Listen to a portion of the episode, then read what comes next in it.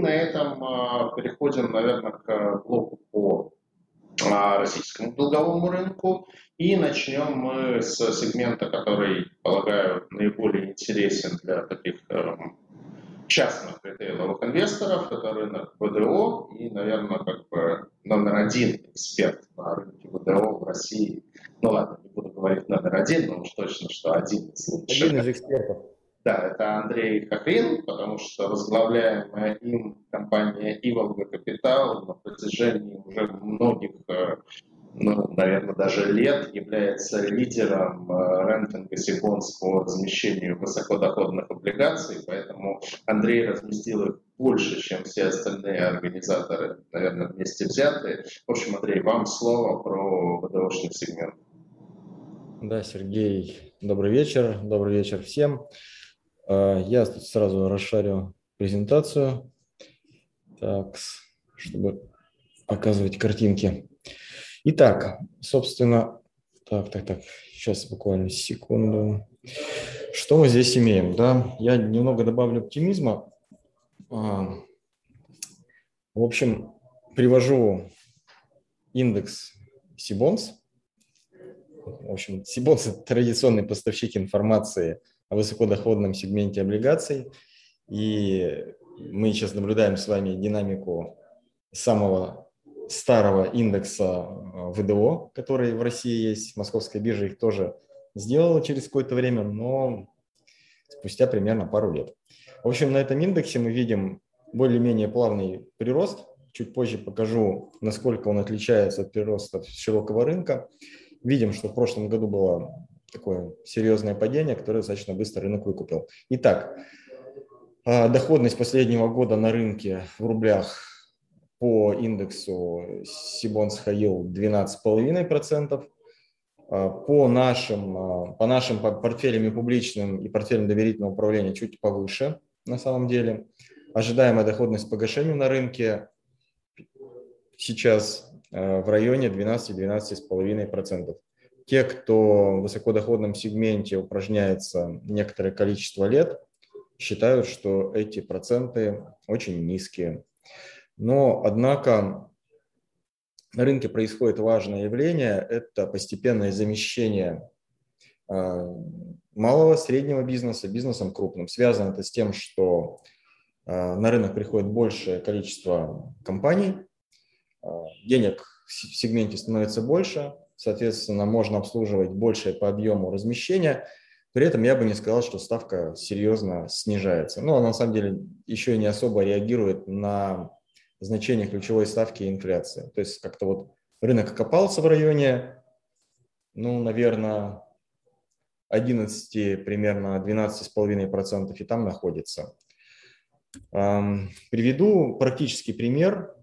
Это портфель, который мы последние три года ведем в публичном пространстве, называется он пробонс номер один, его, по его составу, опять же, чуть позже скажу.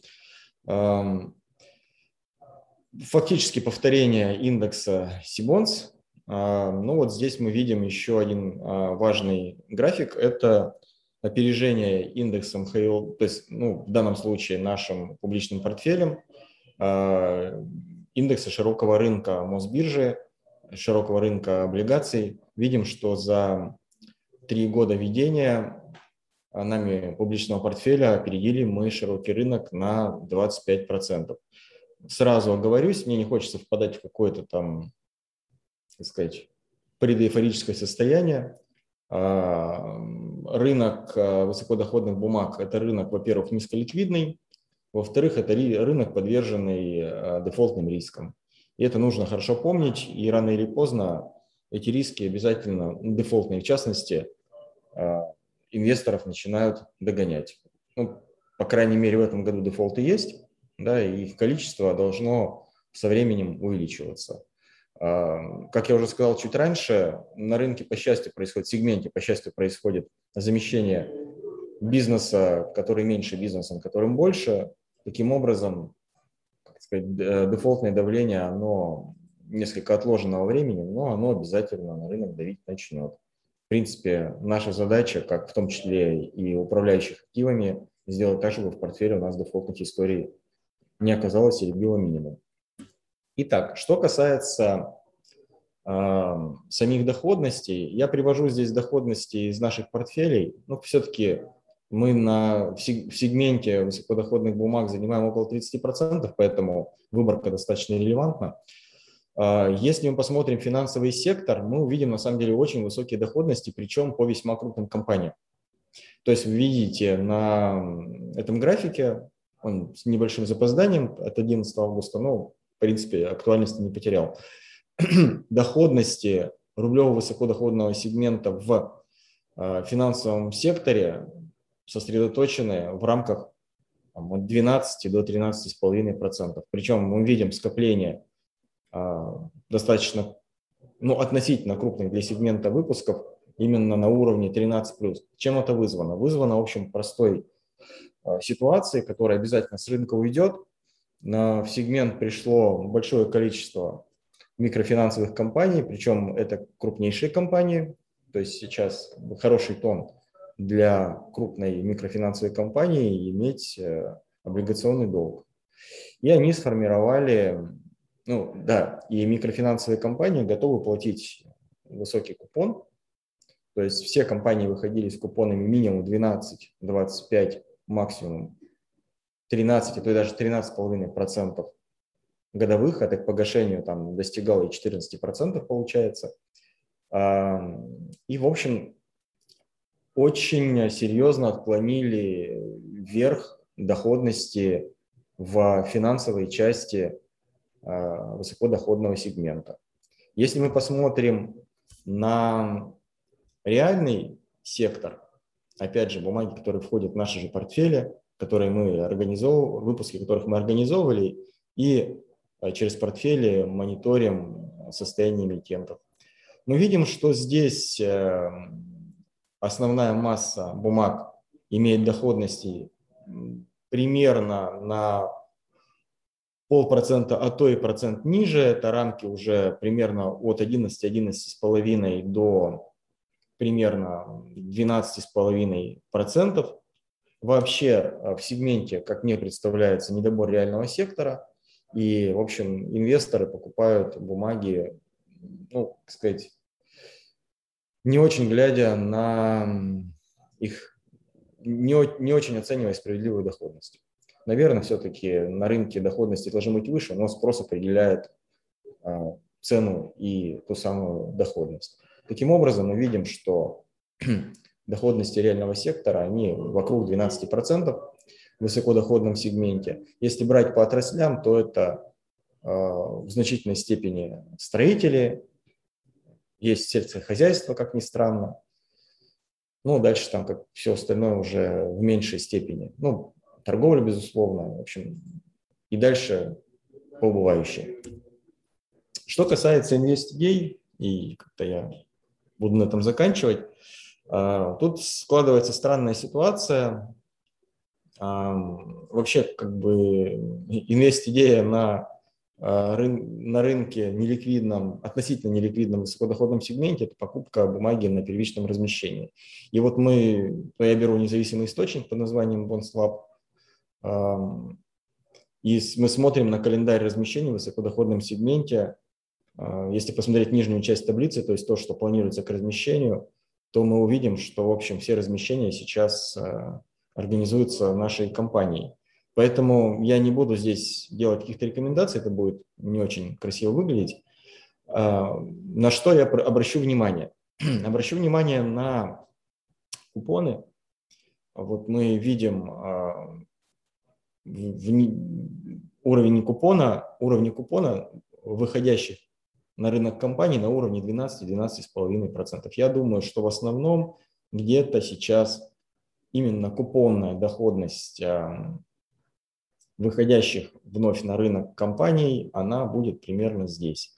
Ну и если пос посмотреть на сами компании, то ну, ну вот здесь обращает на себя внимание Займер, а, страна Development, а, чем они интересны? Это крупный бизнес. Займер – это крупнейшая в России по ряду показателей микрофинансовая компания. Страна – это там застройщик, ну, наверное, плюс-минус топ-30. То есть это, конечно, не крупнейший бизнес, но достаточно крупный. Вот. И э, если, опять же, э, касаться характеристик самого высокодоходного сегмента, э, он э, сосредоточивается э, на уровнях кредитного рейтинга от уровня B до там, double B+, triple B минус примерно. Я думаю, что вот где-то в этом сегменте количество нерейтингованных выпусков и компаний стремительно снижается. То есть мы долгое время существовали фактически в сегменте а, со значительным перевесом компаний и выпусков без рейтинга. Сейчас это уходит в прошлое. Вот. А, Наверное, на этом я закончу.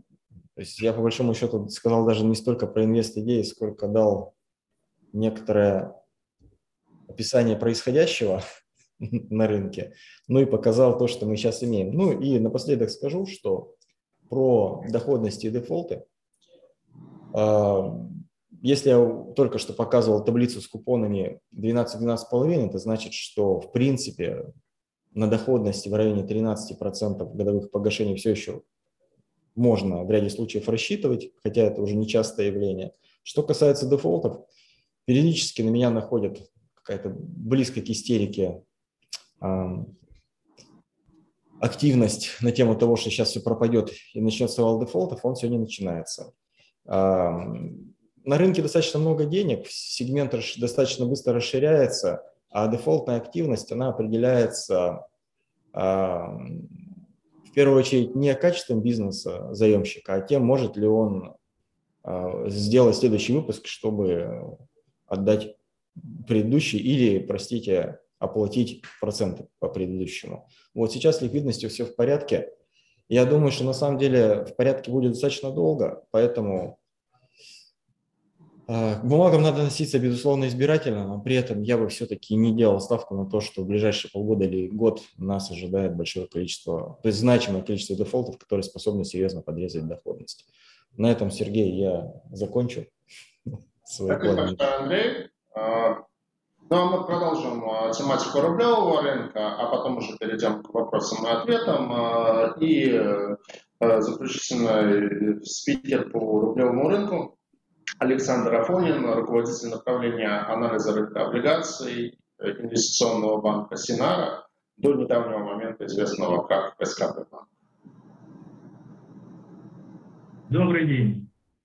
Спасибо за приглашение, за предоставление слова. Я бы хотел свою презентацию начать с а, того, что мы недавно выпустили, сейчас, а, секундочку, я расшарю экран. А, недавно мы выпустили презентацию, стратегию по рынку ОФЗ, а, в которой мы попытались оценить текущие, текущие, а, текущую ситуацию и сделать какие-то прогнозы на рынок ОФЗ, вообще куда двинутся ставки в ближайшем будущем. А, или посмотреть вот на... Извините. Вот, то есть начнем тогда с того, что произошло. Да? За последние три месяца, с момента предыдущей онлайн-конференции, мы видим то, что ставки на коротком участке по ОПЗ достаточно сильно выросли, кривая стала практически плоской, а, то есть э, мало а, длинные при этом бумаги а в основном снизились там примерно на 30 базисных пунктов. То есть, как я сказал, кривая стала практически плоской. Мы ждем, что до конца этого года, скорее всего, ставки Э, будут на текущих уровнях и даже вплоть до того, что на коротком участке они могут быть еще выше, то есть кривая может э, принять даже какой-то инвертированный вид на э, небольшой промежуток времени. Это может быть связано с, ну, может быть, это связано с всплеском инфляции, который вот сейчас, мне кажется, мы где-то около пика находимся, и, соответственно, по нашим прогнозам мы этот пик пройдем успешно, и в следующем году уже увидим снижение. Соответственно, вслед за этим, скорее всего, чтобы как-то мотивировать экономику на дальнейший рост, Центральный банк э, будет э, держать свою ставку ключевую на примерно на текущем уровне, может быть, поднимет ее на 25 BP там, в ближайшее какое-то время, но, скорее всего, оставит примерно на текущих уровнях, и в следующем году уже начнется снижение. То есть, если говорить глобально, то мы ждем до конца этого года а, средние и длинные ставки останутся примерно на текущих уровнях, а короткие могут еще даже подняться. На следующий год мы ожидаем нормализации кривой ФЗ, то есть короткие ставки будут опускаться ниже на фоне э, успокоения всей этой истории с инфляцией, средний срок э, тоже будет э, снижаться, и длинные, наверное, останутся примерно на текущих уровнях, может быть, там какое-то небольшое снижение произойдет там, в районе 20 BPM. То есть э, примерно такой взгляд у нас на, до конца этого года и на следующий год. Соответственно, исходя из этого, мы считаем, что среднесрочная ОФЗ сейчас представляет наибольший интерес для инвесторов. То есть вот именно с перспективой включения их в портфель и удержания в горизонте полтора примерно года. Это если говорить о совсем наименее рискованных инструментах. То есть вот среднесрочный ОФЗ мы выделяем как один из наиболее интересных классов активов. А, по поводу а, того, что мы видим еще интересное на рынке, то есть здесь таки представлены более, скажем так, консервативные все-таки истории относительно предыдущего выступления. Да, то есть если вам интересен суверенный риск Казахстана, то я считаю эти бумаги достаточно интересными с учетом хороших кредитных рейтингов и с учетом того, что они дают более высокую доходность относительно российского рынка, российских ОФЗ а, при сопоставимых кредитных рейтингах. А, то есть там дополнительные 50, 60, там, даже 70 базисных пунктов к, к ОФЗ, мне кажется, это достаточно интересно. А, тоже Сбербанк мы выделяем, а, потому что обычно на облигации Сбербанка инвесторы смотрят как на альтернативу депозиту. И сейчас сложилась такая ситуация, что облигации уже отреагировали на повышение ставок, а депозиты э, того же Сбербанка пока еще, пока еще остаются на очень низком уровне. Поэтому, в принципе, я бы стал рассматривать это как альтернативу, причем достаточно интересную, которая дает премию к э, ОФЗ порядка там, 70 базисных пунктов, а к, если мы говорим про депозиты, то это, наверное, может быть и 150, 150 170 базисных пунктов. А из корпоратив, ну, то есть из негосударственных э, компаний, банков, э, лично мне нравится Альфа-банк, то есть уверенное кредитное качество, хорошие доходности и относительно короткая дюрация, то есть на самом деле очень короткая дюрация, 1,4 года. Я имею в виду это в январе 2023 года, естественно. А, да, тоже, опять же, по сравнению с банковским депозитом, очень интересный выпуск. Дальше, если мы переходим к корпоратам, то мы выделяем АФК-система, то есть разноплановый абсолютно холдинг да, есть там вопросы по бизнесам различным, но мы видим, что часть бизнесов выходит на IPO, тем самым компания повышает свой запас ликвидности и способствует, соответственно, снижению э, долговой нагрузки терминах чистый долг. Да. Э, соответственно, доходности при этом достаточно тоже привлекательные, порядка 8 8.12 на горизонте полтора года и 8.4 на два года, на мой взгляд, сейчас в нынешних условиях это очень интересно. Опять же, я скажу, вернусь немножко назад, что я смотрю это все с точки зрения того, как мы оцениваем э, динамику рынка в перспективе от полтора-два года. То есть мы считаем, что бумаги э, качественных эмитентов с дурацией там, от трех до четырех лет также будут интересны. То есть и ОФЗ, и корпоративные бумаги и э, бумаги, ну, скажем так, квазисуверенные, ну или суверенные бумаги других стран. А, также из финансового сектора лично мне нравятся достаточно бумаги Европлан, это лизинговая компания, то есть сам бизнес достаточно интересный, рентабельный и умеренная долговая нагрузка, плюс очень хороший запас ликвидности, низкая концентрация на отдельных эмитентах, то есть компания, не эмитентах, извините, клиентах. То есть компания занимается лизингом, предоставляет в основном автомобильным автомобилю лизинг, соответственно, очень маленькая доля а, одного клиента на, на, в портфеле. При этом рентабельность высокая, компания вполне себе может позволить платить а, достаточно приличные купоны. И на рынке несколько выпусков представлено, то есть есть еще выбрать. И, а, например, вот э, выпуск BO3 на горизонте год дает 8,2 годовых, на мой взгляд, тоже достаточно интересно. Дальше у нас э, целая группа э, компаний из сектора строителей.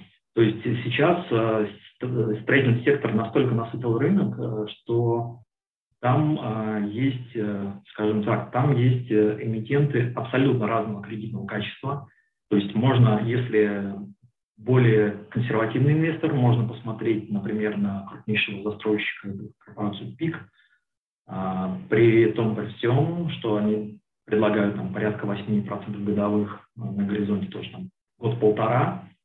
Если чуть больше толерантность к риску, то, скорее всего, это самолет – ну и разбавить, э, добавить, например, немножко риска в портфель и в небольшом объеме, а то, мне кажется, интересны такие локальные э, группы, компании, как G-Group, это э, локальный казанский девелопер, и Брусника, тоже компания из Тюмени, которая в своем регионе достаточно сильные позиции имеет.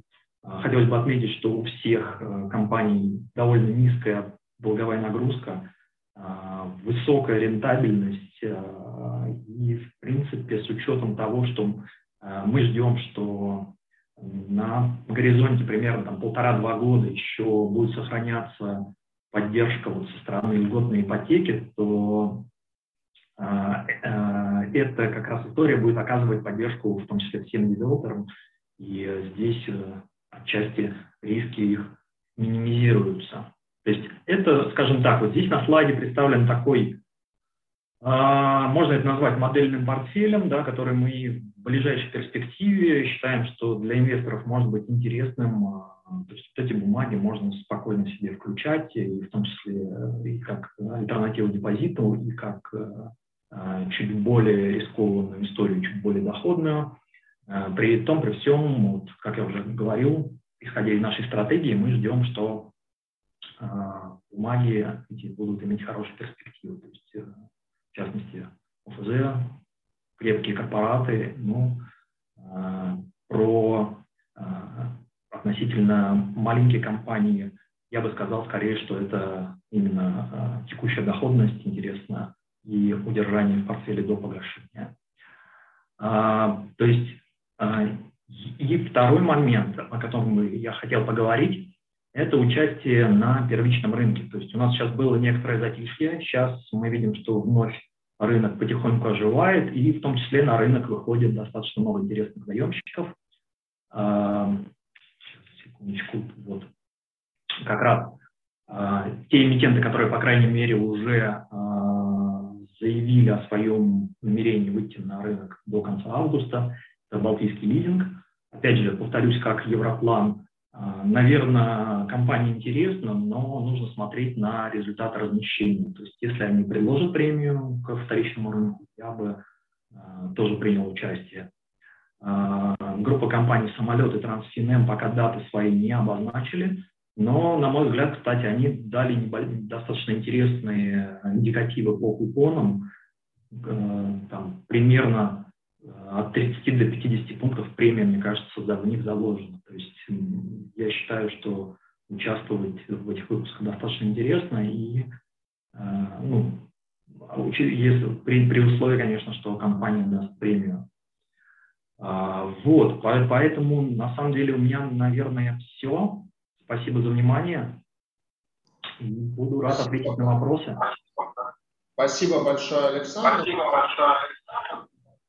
А, да, ну вот завтра у нас как раз будет э, вебинар по TransFinM, поэтому кому интересно, тоже присоединяйтесь в 16.30. 16 э, да.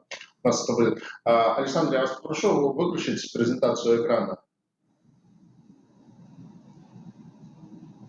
А, спасибо. Да, ну и перед тем, как перейти к вопросам и ответам, а, хочу сказать, что, в общем, аналитические материалы и банка Синара и фактически всех остальных э, инвестиционных банков, брокеров, управляющих компаний можно найти в нашем разделе Research Hub.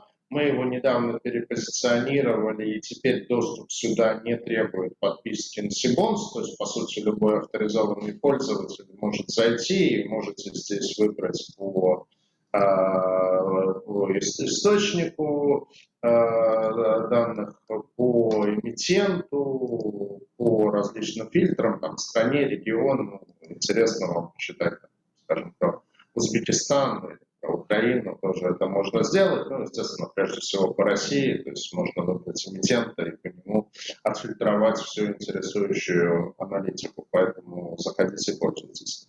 Так, давайте к вопросам и ответам. А, так, э, ну, давайте к Александру и Андрею. Какие бумаги вы бы точно не вкладывались на отечественном рынке? Андрей, есть такие бумаги? Ну, мне традиционно нравится ничего длинное, когда разница между э, доходностью и инфляцией укладывается в пару процентов, да, то длинный конец может сыграть очень злую шутку. Не вы, ну, сказать, есть шанс выиграть всегда, но это будет приятно, а если будет вытянут шанс проиграть, это будет очень губительно на нынешних уровнях. Спасибо, Александр. Да, я тут соглашусь, что длинные бумаги, ну, я не вижу интереса к ним. Ну, помимо этого, на самом деле, большинство а эмитентов, которые длинные, длинные это сколько? Ну, я бы сказал, это, наверное, больше пяти лет, но э, я скажу так, что сейчас, наверное, среди корпоратов таких выпусков-то не так уж и много. Почти нет. А, да, или, или не совсем. А, ну и, соответственно, очень осторожно отношусь э, к компаниям, э, ну, скажем так, э, которые потенциально могут вызвать вопросы с точки зрения кредитного качества. Ну, это, наверное, как раз, может быть, какие-то небольшие там, финансовые компании ну, и прочее. Ну, кстати, да, я, я здесь бы, я здесь дополню Александра, вот как раз про высокодоходный сегмент, где много э, небольших компаний и финансовых, в том числе небольших компаний. Э, мы, допустим, никогда не купим бумагу в портфель, не проведя личное общение с эмитентом. Ну, просто как бы я не, не, не понимаю, как можно э, покупать кота в мешке.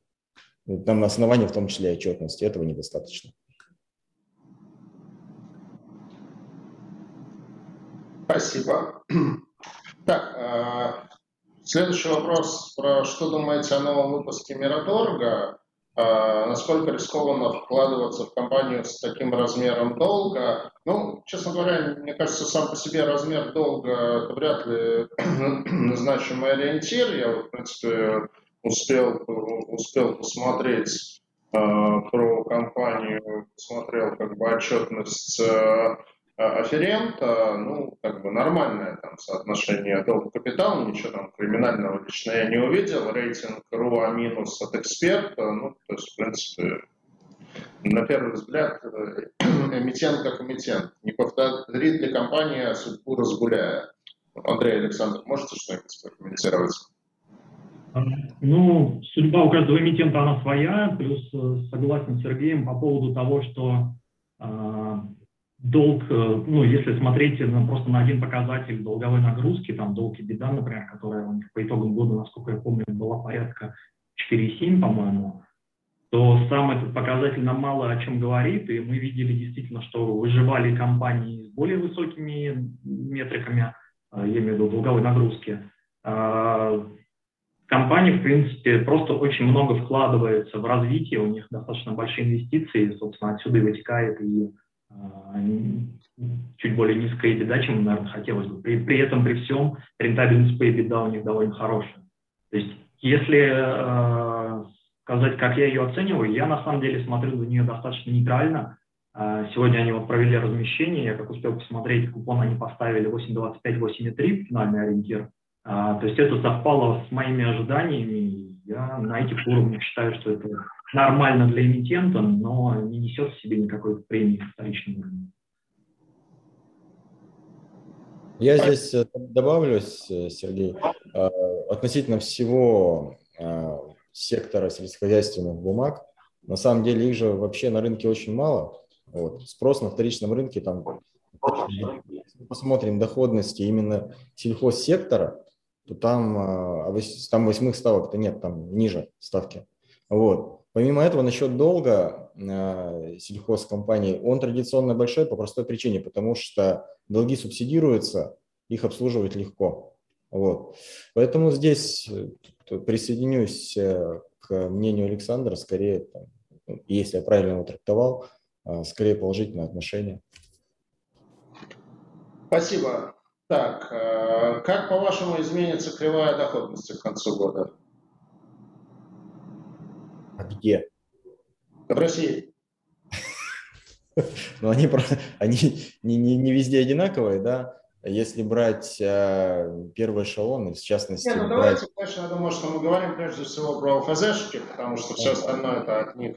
Прежде. Да, если, если брать ОФЗ, то ну, нынешнее положение кривой, когда она там едва ли там не на инверсию уже, да, вот, намекает, оно не очень здоровое или весьма нездоровое. На самом деле это до первого удара по глобальному рынку, а он неизбежно произойдет, потому что волатильность низкая, рост есть, ликвидности много. А чем выше рынок, тем больше ликвидности нужно для его поддержания. Вот и все. Рано или поздно и немного не хватает, происходит глубокая коррекция.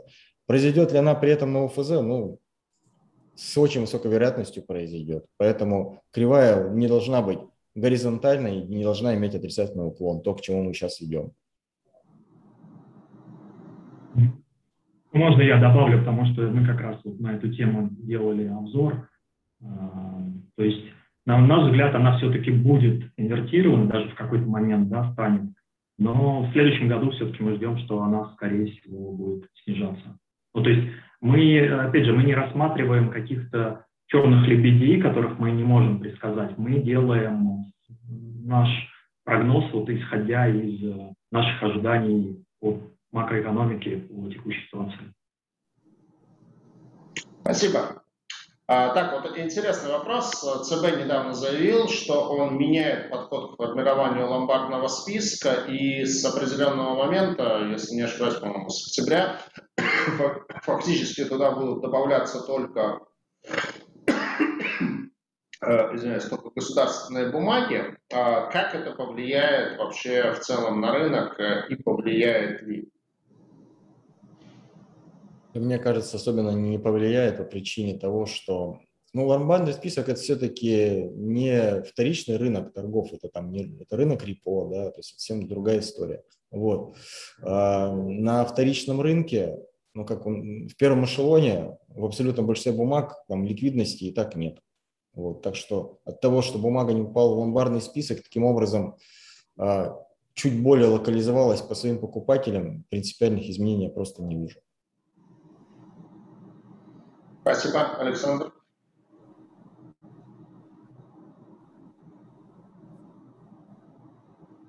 Да, на самом деле согласен, да, что вряд ли каких-то существенных изменений стоит ждать. Скорее всего, ни, никак это не повлияет на вторичный рынок. Спасибо. Ну, вопрос, наверное, к Андрею. Э, сколько эмитентов, по-вашему, стоит держать в портфеле ВДО? Вот э, не знаю почему, у меня в голове я, цифры, которые я лично для себя придерживаю в своем личном портфеле, это цифра 20. Вот. Откуда она берется? Она берется из того, что э, средняя премия ВДО КФЗ примерно 500 базисных пунктов, ну то есть 5%. То есть это означает, что, условно говоря, вероятность дефолта рынком оценивается в одну двадцатую. Вот. Поэтому если у вас в портфеле 20 эмитентов и один из них дефолтнет, ну, в общем, вы все еще как бы будете, будете в плюсе. Вот. Поэтому вот я для себя вывел цифру 20. Андрей, интересно твое мнение послушать. Ну, на самом деле, как бы 20 это комфортно, да, но здесь главный вопрос, если. Вот. А на самом деле мы до сих пор профессионально занимаясь только этим сегментом несколько лет, 20 эмитентов у себя в портфеле не смогли разместить, при том, что у нас портфель там, ну, он, как, он не маленький совсем. Вот. А почему не получается? Потому что просто я не понимаю, как мониторить большое количество эмитентов. Вот. А вообще сектор высокодоходных бумаг, он, рынок, он участниками воспринимается, он, ну, он воспринимается неправильно. Вот есть на рынке деньги, все хорошо. Не будет на, рынок, на рынке денег, неважно, сколько у инвестора бумаги в портфеле по, по именам. Там 20% этого портфеля спокойно отдефолтится, причем произойдет это максимально неожиданно, вот и все. Наблюдать надо не столько за качеством, потому что качеством отдельных имен там, или диверсификация, я думаю, что это просто нереально а, оценить, не будучи, то есть, ну, как сказать, не занимаясь профессиональной оценкой, не тратя на это больших денег. Вот. А я думаю, ну, нет смысла просто этим заниматься частному инвестору. А, надо больше следить за тем, есть деньги, они приходят на рынок или нет. Сейчас объективно они туда приходят. Этот процесс одновременно, э, единовременно не остановить. Какое-то время они будут туда приходить. На полгода вперед там можно держать 20, можно держать 30, можно держать 10. Разницы большой не будет. Когда деньги закончатся, там, предположим, через год, это высоко вероятное явление. Столь же неважно, сколько будет бумаги в портфеле, потому что там, как сказать, каждый второй на выход, вот и все. Спасибо. Спасибо. Ну, фактически мы плавно перешли к следующему вопросу, какой процент банкротства эмитентов облигаций ВДО на горизонте три года. Но я вот здесь в значительной степени согласен с Андреем, что э, получается, что на таких рынках очень выражен такой вот как бы эффект домино. То есть а, получается, что вот сейчас, ну да, мы имеем, да, ну на самом деле за последние пару лет, а что там было, дефолтов, да Никол и дядя Дёнер, то вот так мне что-то в голову вообще ничего не приходит из более-менее рыночного. Ну, может, еще что-то было, но вот, как По бы... По мелочи. По мелочи, да, совсем по мелочи. Вот, и как бы никакого системного эффекта это иметь не, не, не, не, не имеет. Вот, но если сложится ситуация, когда там денег станет меньше, и вдруг там парочка эмитентов один за другим резко дефолтнет, то это может привести к тому, что просто вообще как бы все с этого рынка ломанутся, и мы увидим там какую-то адскую распродажу, эмитентам нельзя будет рефинансироваться, и это вообще все может очень, очень сильно схлопнуться. Поэтому в этом плане здесь, да, вот, вот как бы э, велик риск того, что вот оценка, какой процент банкрот эмитентов э, ВДО, она может варьироваться там от, от 0% до, не знаю, ну не до 50, если полагаю. Я могу сказать статистику, мы ее подводили. 2000, mm. э, начиная с четвертого, по-моему, квартала 2008 года по третий квартал 2009 года в третьем листе на московской бирже, по-моему, брали выпуски до миллиарда рублей, отдефолтилось 20% выпусков. Да. Вот и все. Вот статистика. Примерно так, да. Но при этом надо понимать, что там, конечно, в такие моменты зачастую на первый э, план выходит не возможность или невозможность компании платить, а желание или нежелание компании там, и лично собственника, руководителя платить. Просто у всех, оказывается, бизнес-этика, она а, немножко разная. Так, не очень у нас много времени, давайте поэтому пробегусь, попробую самое интересное выбрать, соотношение к ПИФАМ, БПИФАМ на ВДО.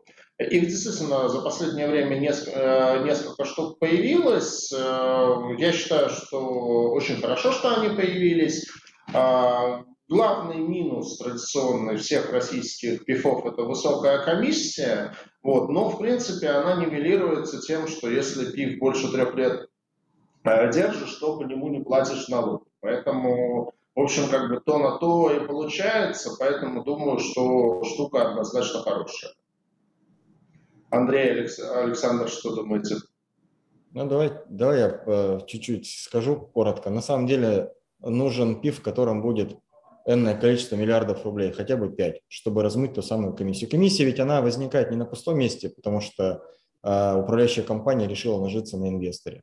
Просто потому что мало денег э, в фонде, вот и все. Больших фондов нет, их не может быть, потому что сектор маленький до сих пор.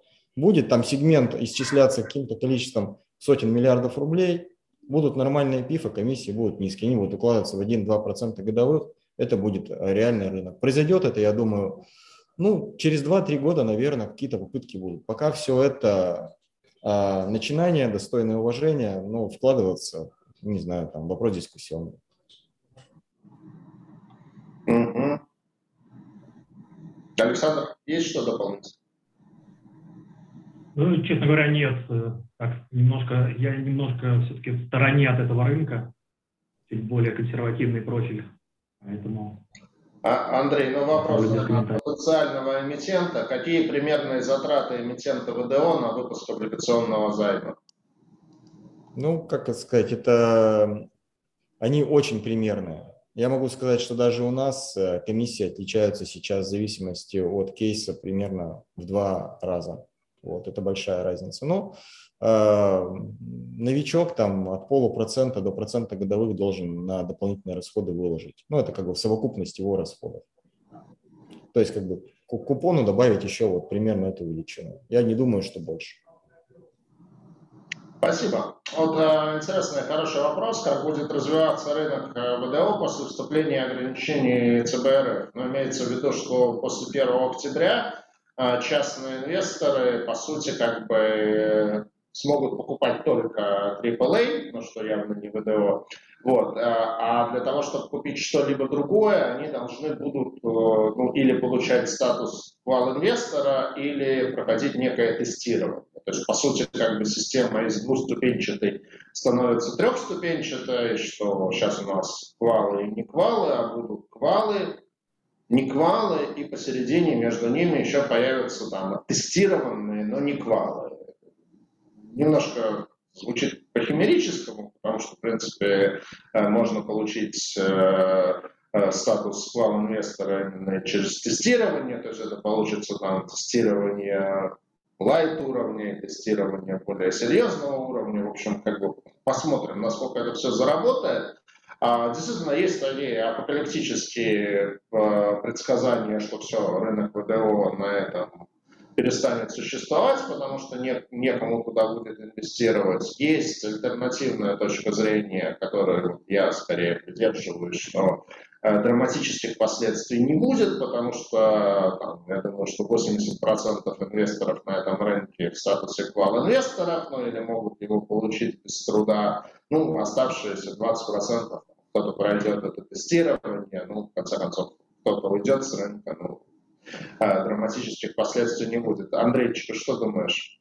Ну, я поддержу эту мысль. Второй, второй вариант. Если Э, апокалипсис должен был произойти, он уже произошел.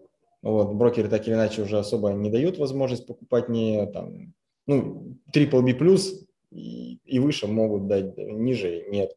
Мы давно уже специализируемся только на выпуске для квал-инвесторов.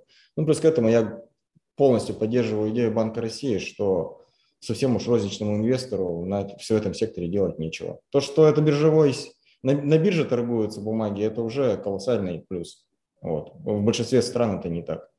Так что, в общем, пользуемся тем, что есть, и понимаем, что все-таки э, этот сектор рассчитан э, или для состоятельной, или для э, образованной аудитории.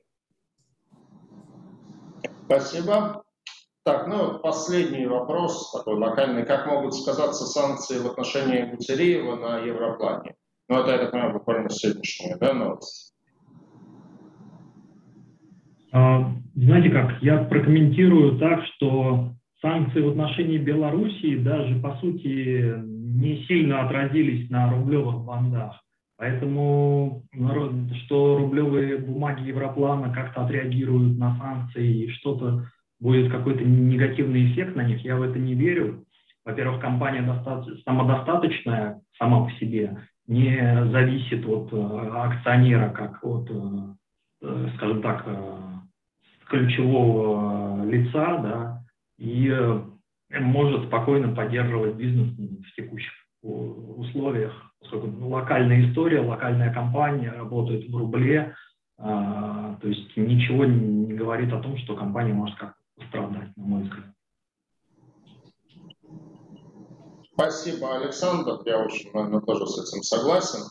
А, ну что ж, похоже, мы исчерпали все вопросы, которые нам хотели задать. Спасибо огромное нашим спикерам. Спасибо всем, кто принял участие. Запись нашего вебинара завтра будет доступна на YouTube-канале Сибонс. Подписывайтесь на наш YouTube-канал. И завтра у нас достаточно интересный вебинар с эмитентом TransFinM, который, в принципе, на рынке уже а, достаточно активно представлен, и в августе будет размещать свой очередной выпуск, который, в принципе, по доходности там, ориентируется на 9,5 а, по купону а, или по доходности. Это может быть, в общем, достаточно интересно даже широкому кругу инвесторов. Спасибо всем за внимание.